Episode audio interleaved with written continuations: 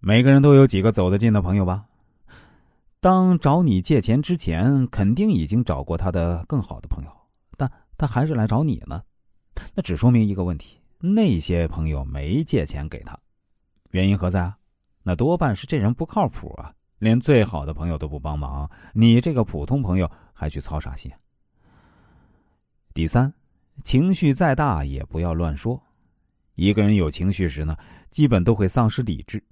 在那种情况下，不管是说出的话还是做出的决定，都是很极端的，可能会伤害到一大片人，自己都还没发现。最好的办法就是闭嘴，让自己先冷静下来。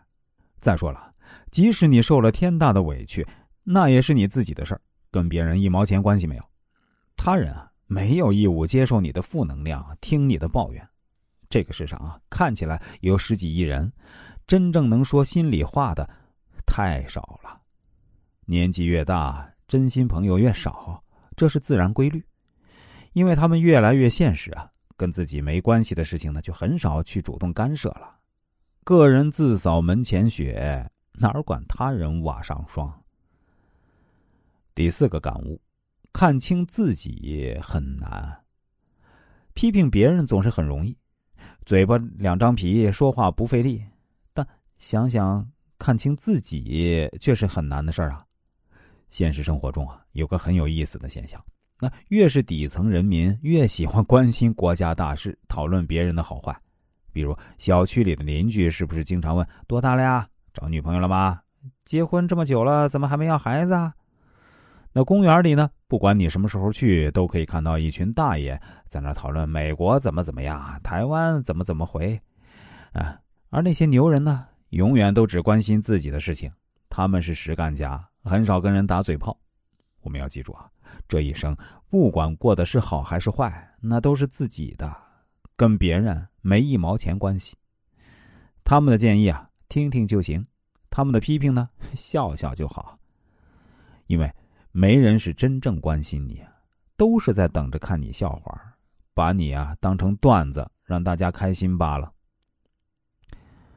第五啊，不主动联系就别相互打扰了。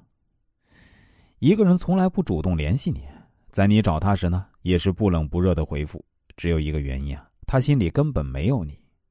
不要自欺欺人，不要心存幻想，想开点儿，你值得找个更好的，真心对你的。在这种人身上浪费时间，甚至为他伤心，真的太傻了。一个女人啊，让他记一辈子，不是他最爱的人。而是伤他最深的人，在感情世界千万不要当舔狗啊！你显得越卑微，只会更被对方不当一回事儿，付出越多，伤得越深。所以啊，在选择对象时呢，记住一个原则：内心足够强大的就去选你爱的人，反正不怕受伤；那内心太脆弱呀，就选择爱你的人，会多点快乐。第六个感悟啊。生活要刺激吗？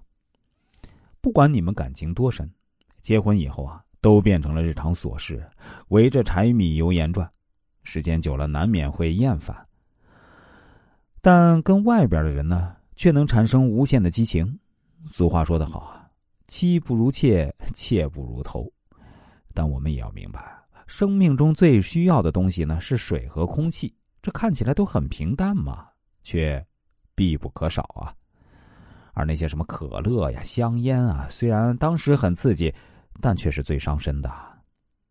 至于接受平淡还是选择刺激，看个人所需呗。